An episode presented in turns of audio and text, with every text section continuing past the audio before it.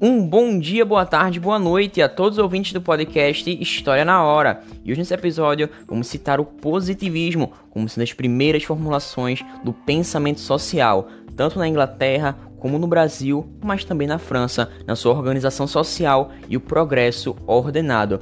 E aí, meu caro ouvinte, está preparado para mais uma viagem no tempo e entender também o lema escrito na bandeira brasileira, ordem e progresso, e a religião positivista a partir da lei dos três estados? Bem, o convite já está feito, eu já te chamo para mais uma viagem no tempo. Então acomode-se na sua cadeira, na sua poltrona, porque hoje a viagem vai ser espetacular. Então, sem mais delongas, vamos aqui de fato interessa. Bem, meu caro ouvinte, poderíamos nos perguntar como que Auguste Comte propõe chegar ao conhecimento sociológico e também chegar à definição das leis dos fenômenos da sociedade, já que para ele existia a física social. Bom, nessa perspectiva, três vias permitem isso: observar, experimentar e formar uma metodologia.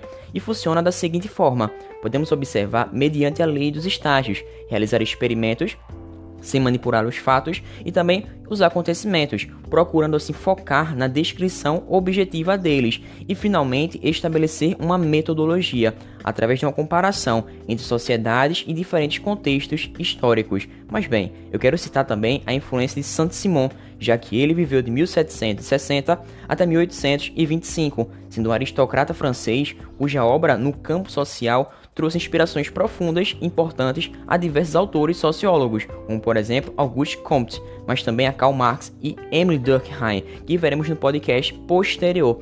E dessa forma, as três ideias fundamentais de Saint-Simon são responsáveis por toda essa influência e propagação. No primeiro lugar, podemos citar o conceito de acordo com a história, que ela é evolutiva e dessa forma se desenvolve, se aperfeiçoa por meio da relação entre novas formas de pensar, como por exemplo, iluminismo e positivismo, e também de diversas maneiras de organizar-se socialmente, como por exemplo na industrialização e no feudalismo. Já na segunda colocação, podemos citar a ideia de que a vida social é regida, pautada por leis que podem ser descobertas, solucionadas pela ciência. E por último, em terceiro lugar, podemos observar a perspectiva de acordo com a qual os cientistas e industriais são justificados por serem os mais aptos a, a solucionar esses problemas sociais já que por esse motivo são os organizadores da sociedade. Mas bem, meu caro ouvinte, fato é que Comte foi colaborador e discípulo de Saint-Simon, ou seja, eles tiveram grande importância na elaboração da positivista, a filosofia, a sociologia positivista. E dessa forma, os dois romperam, depois de um certo tempo, essa parceria por alguns desentendimentos e divergências teóricas que eles tiveram. E entre as ideias simonistas, com as quais Comte trabalhou mais especificamente estavam a de que a história humana é marcada por uma lei do progresso, por isso o lema ordem e progresso. A de que o progresso nas ciências teria levado à superação de concepções teológicas e também metafísicas, ou seja, adquirir o estado positivo, em que o conhecimento é pautado no rigor e também na regulamentação científica. Mas bem, uma pergunta muito recorrente é por que, que esse pensamento se desenvolveu apenas no século XIX. Vale ressaltar que essas reflexões teóricas acerca da sociedade e seu mecanismo de funcionar existem desde outros períodos. Por exemplo, os gregos antigos já haviam ser humano como um ser social e político. nas épocas posteriores também conheceriam argumentações voltadas, pautadas em todo esse tema, principalmente no desenvolvimento social nas diferentes épocas da história, idade moderna, idade contemporânea e também idade média. E bem, sobretudo no nascimento da sociologia, ela vai parte da análise de uma sociedade moderna, industrial e científica, ainda que não se limite somente a ela. Além disso, esse estudo científico Nascente procura realizar essa análise a partir de um método específico e próprio, análogo ao das ciências naturais, uma vez que considera que uma sociedade científica e industrial só pode ser compreendida cientificamente devido ao seu grau de complexidade. E toda essa sistematização proposta por Comte idealizava uma sociedade regida de modo diferente, em que haveria preservação da estabilidade ou ordem social. Os cientistas industriais governariam e também definiriam as condições da sociedade com base nas ciências. E todas essas mudanças ocorreriam sem revoluções ou grandes saltos ao atingir esse estado positivista, o último estado da humanidade. E dos governantes seria esperado responsabilidade, dos governados podemos esperar obediência, e a posição social de cada pessoa e indivíduo seria catalogada, definida pelas capacidades que ele apresentasse, e o progresso conviveria com a ordem, ambos voltados para um pleno desenvolvimento da humanidade, já que Auguste Comte ele considerava legítima a propriedade privada e também o acúmulo de riquezas, já que o enriquecimento é indispensável ao progresso, já que uma geração transmitiria mais riquezas para as próximas, e é nessa conjuntura em que os que detinham mais bens poderiam ter mais poder, ou seja, esse poder vai ser visto como uma responsabilidade na sociedade. E quanto às guerras, o positivismo entendia, compreendia que elas foram necessárias em outros contextos, em conquistas territoriais, formações estatais, mas hoje não fariam mais sentido em uma sociedade positivista e industrial, já que eles seriam anacrônicos o aumento da riqueza de uma nação somente acontece mediante a ciência e o trabalho, e não por resultados bélicos. Dessa forma, as guerras podem ser compreendidas como completamente incompatíveis com as mais perseverantes disposições de todas as populações civilizadas, segundo seu livro Curso de Filosofia positivista, mas ele também acrescenta que todos os espíritos verdadeiramente filosóficos devem facilmente reconhecer uma perfeita satisfação a um só tempo intelectual e moral que é chegada, enfim, a época na qual a guerra séria e durável deve desaparecer totalmente da elite da humanidade. E dessa forma, de modo semelhante nessa compreensão, conquistas imperialistas nos territórios africanos e asiáticos durante o neocolonialismo eram vistos pelo positivismo como algo desastroso, inaceitável, já que criavam imposições por meios violentos. Dessa forma, o autor vai criticar inclusive a escravidão colonial, já que para ele é uma odiosa justificativa ligada ao objetivo ilusório de estabelecer diretamente no interesse final da civilização universal a preponderância material das populações mais avançadas sobre aquelas que são menos avançadas, ou seja, algo desleal e desnecessário. Mas bem, meu caro ouvinte, agora modificando um pouco a minha direção argumentativa, eu gostaria de citar a obra Sistema de Política Positiva, foi publicada na década de 1850, que Comte vai estar levado, movido por um desejo de ajudar, contribuir para o que ele entendia como uma necessidade profunda de regenerar socialmente. Dessa forma, ele vai prevalecer na fundação de uma religião positivista, ou seja, em lugar de venerar divindades, Comte vai venerar a humanidade, que é apresentada como um grande ser, englobando vivos, mortos e aqueles que ainda não nasceram. E dessa forma, ele vai estar inspirado por sua admiração pela estrutura e pela universidade da Igreja Católica. E dessa forma, ele vai começar a se basear em certos conceitos, conteúdos dessa religião para elaborar a sua proposta religiosa e, portanto, ele vai conseguir associar a existência de sacerdotes, ritos de passagem e também de iniciação com uma espécie de batismo, ou seja, realmente uma associação entre positivismo, religião e ciências. Dessa forma, podemos perceber que os dias da semana também seriam consagrados a uma das ciências tidas como fundamentais, incluindo-se a moral, existindo também dias e meses dedicados, direcionados a comemorar pensadores, filósofos, autores consagrados, o que faz relembrar as celebrações de datas a santos católicos, e a mulher figuraria como protetora e anjo da guarda, o que foi também inspirado em uma de sua amada, de Auguste Comte, e também a figura de Maria, mãe de Jesus Cristo, da religião católica cristã. E dessa forma, o lema desse sistema religioso é a máxima positivista, o amor por princípio, a ordem por base e o progresso por fim voltando novamente ao lema da nossa bandeira brasileira, o tanto que templos positivistas foram edificados aqui em terras tupiniquins no Brasil. Mas bem, meu caro ouvinte, esse ideário positivista também trouxe outras vertentes culturais, como por exemplo na França, já que a partir dele, Auguste Comte, outros desenvolveram visões que possuem influência de todas as perspectivas positivistas. Dentre eles, podemos dar destaque a Taine, Hippolyte Taine, que viveu de 1828 até 1893, e Claude Bernard, que viveu de 1813 até 1878.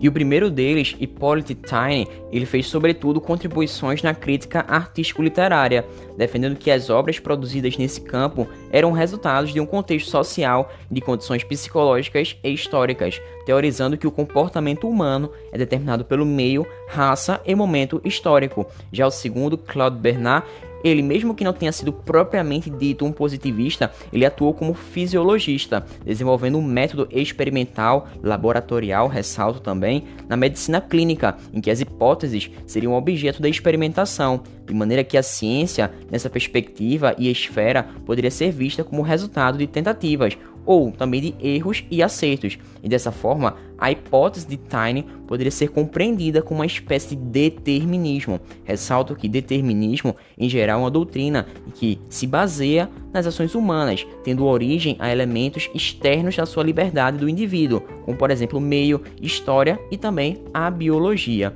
Bem, meu caro ouvinte, agora modificando ainda mais esse meu direcionamento, eu quero citar a Inglaterra, já que nela o positivismo está relacionado, associado ao evolucionismo já que em 1857, em um ensaio, Herbert Spencer, que viveu de 1820 até 1903, ele vai empregar pela primeira vez em contextos específicos e filosóficos o vocábulo evolução, identificado como progresso, e pouco depois vai existir inclusive a publicação da obra A Origem das Espécies, um marco da teoria de Darwin, consagrando este termo. Contudo, existem diferenças entre a aplicabilidade de ambos textos. Dessa forma, Contudo, eu ressalto que, diferentemente do darwinismo, que se concentra na evolução dos seres vivos, dos organismos vivos, Spencer vai se dedicar a tratar da evolução de todo o universo. E em suas considerações, ele vai expor três aspectos principais da sua teoria. E aqui vão esses aspectos. Então vamos a eles. Bom, para ele a evolução é uma transição ou passagem de uma forma menos coerente para uma mais coerente. Por exemplo, como podemos perceber na hipótese nebular sobre a origem do sistema solar, em que o fragmento de uma nuvem molecular teria dado origem a todo esse sistema por atrações gravitacionais. Já em segundo, de uma realidade indefinida para outra mais definida, o que pode ser verificado, por exemplo, no desenvolvimento das sociedades humanas, e em terceiro lugar, da realidade homogênea ou indiferenciada para uma realidade heterogênea e diferenciada. Dessa forma, como no âmbito biológico, que os organismos animais desenvolvem em tecidos, órgãos cada vez mais especializados, qualquer outra realidade fora desse contexto também pode manifestar essa transição. Bem, meu caro ouvinte, uma de suas obras, uma de suas passagens mais importantes é do progresso, sua lei e sua causa, em que ele fala assim: Esta lei do progresso orgânico é a lei de todo o progresso quer se trate das transformações da Terra, do desenvolvimento da vida, a sua superfície ou do desenvolvimento das instituições políticas, da indústria, do comércio, da língua, literatura, da ciência, da arte, dá sempre a mesma evolução, do mais simples para o complexo, mediante sucessivas diferenciações, desde as mais remotas transformações cósmicas, de que ainda existem sinais, até os mais recentes resultados da civilização, Vê-se que o progresso consiste essencialmente na passagem do homogêneo ao heterogêneo. E dessa forma, Spencer vai assinalar, destacar que os socialmente mais aptos estariam em posições favorecidas, visão conhecida como darwinismo ou evolucionismo social, que seria vinculado a teorias racistas, inclusive existindo superioridade de algumas raças humanas com relação a outras, ou seja, algumas delas tenderiam naturalmente ao fracasso. E o positivismo encontrou terreno, inclusive, para diferenciar, disseminar-se em outros países, na Europa e fora dela, inclusive no Brasil, cujo florescimento iria acontecer a partir da segunda metade do século XIX. Inclusive, Luiz Pereira Barreto, que viveu de 1840 até 1923, Miguel Lemos, de 1854 até 1917, e Raimundo Teixeira Mendes, 1855 até 1927, serviram como alguns dos que introduziram seus estudos positivistas em terras brasileiras. O primeiro deles, Luiz Pereira Barreto, via no positivismo como uma forma possível de substituir o papel intelectual exercido pelo catolicismo no país. E já os dois últimos, Raimundo Teixeira Mendes e Miguel Lemos, eles entenderam que a doutrina positivista era fundamento para uma política considerada mais racional, que procurava romper com a tradição monárquica e católica, e dessa forma para iniciar uma era republicana em harmonia com as ideias de modernidade, indústria e ciência, e associados ao militar Benjamin Constant, que viveu de 1836 até 1891, Lemos e Mendes presidiram o primeiro grupo ou sociedade positivista em território brasileiro e dessa forma, pouco depois passaria a ter presença de alguns dos estados do país. Essa religião positivista se disseminando. Ressalto que essas ideias evolucionistas, positivistas, também exerceram muita influência no campo literário, especialmente no naturalismo, em que autores como Emile Zola, na França e a Luísa Azevedo no Brasil são exemplos disso, em que obras desses autores continham narrativas que pretendiam compreender os personagens com base em uma perspectiva muito científica, analisando a influência do meio natural, do contexto histórico e social, como por exemplo na obra O Curtiço, em que existe um aglomerado de pessoas que vivem no curtiço e elas são vistas como seres animalescos a serem estudados, ou seja, a aproximação do homem ao animal, o zoomorfismo e dessa forma os positivistas também tiveram grande participação no movimento abolicionista pelo fim da escravidão, que culminaria na Lei Áurea, na proclamação da República e também na primeira Constituição Republicana. Além disso, eles atuaram na primeira bandeira nacional pós-império, como já vimos. Bem, meu caro ouvinte, é fato que no Brasil temos diversos problemas, dentre eles as crises hídricas brasileiras, já que os reservatórios de hídrica nessa parte de águas, de clima, estão operando com menor capacidade nas últimas décadas. Mas bem, por que, que o Brasil, tendo esse maior reservatório de água doce do mundo, passa por tanta escassez? E para responder essa pergunta, não precisa ser um cientista super especializado com doutorado.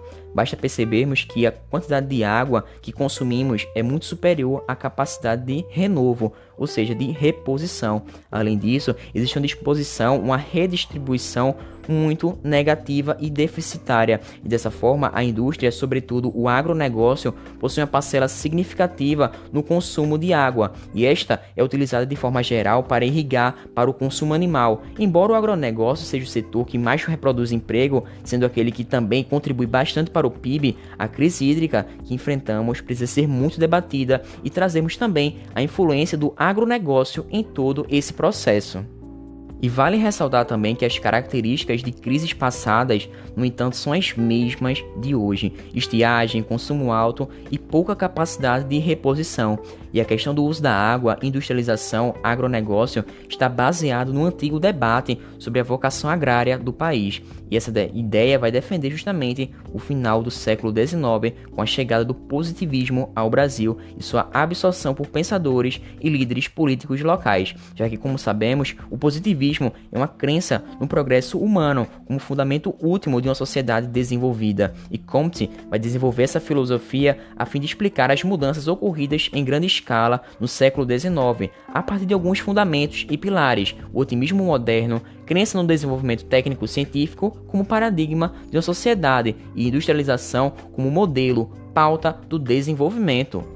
E sabemos, meu caro ouvinte, o quanto que o positivismo influenciou os rumos da história brasileira. Inclusive, podemos ressaltar que, de uma forma geral, essa influência foi tão importante desde a proclamação da República, encabeçada por Deodoro da Fonseca, até a Era Vargas. E assim como na Europa, os defensores brasileiros queriam substituir a religião como força intelectual e definidora dos rumos do país pela filosofia positivista. E essa confiança no progresso dividiu o mundo em dois: os desenvolvidos, cuja marca fundamental era a industrialização, glória da aplicação técnico-científica, e os que não eram desenvolvidos, ou seja, aqueles que tinham industrialização tardia, faltava esse progresso e, consequentemente, existia uma ausência de aplicação técnica.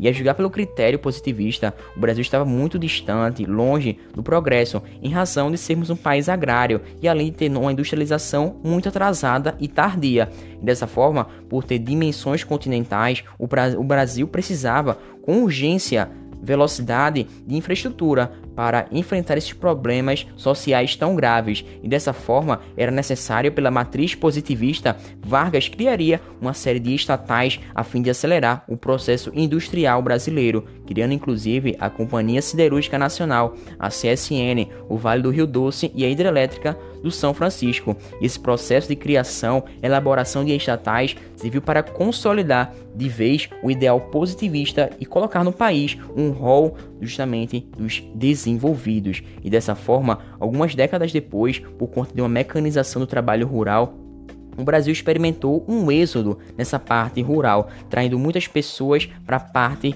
da urbanização. E dessa forma, o agronegócio cresceu em detrimento da indústria. Mas, mesmo com todo esse desenvolvimento tecnológico para a produção de ponta, alguns problemas ainda não foram resolvidos. Dentre eles, a ausência de métodos para combater as crises hídricas de modo definitivo, que poderia ser encarado como assim um contraste diante do positivismo cientificista como na verdadeira realidade brasileira de tantos problemas e indefinições. E aí, meu caro ouvinte, gostou desse podcast? Eu vou ficando por aqui. Muito obrigado pela sua participação. Espero que você tenha gostado, que eu possa ter te ajudado. Então, fiquem com Deus. Até uma próxima. Muito obrigado, porque o outro será sobre Emily Durkheim e qual foi a sua contribuição para a tríade sociológica do Brasil e do mundo.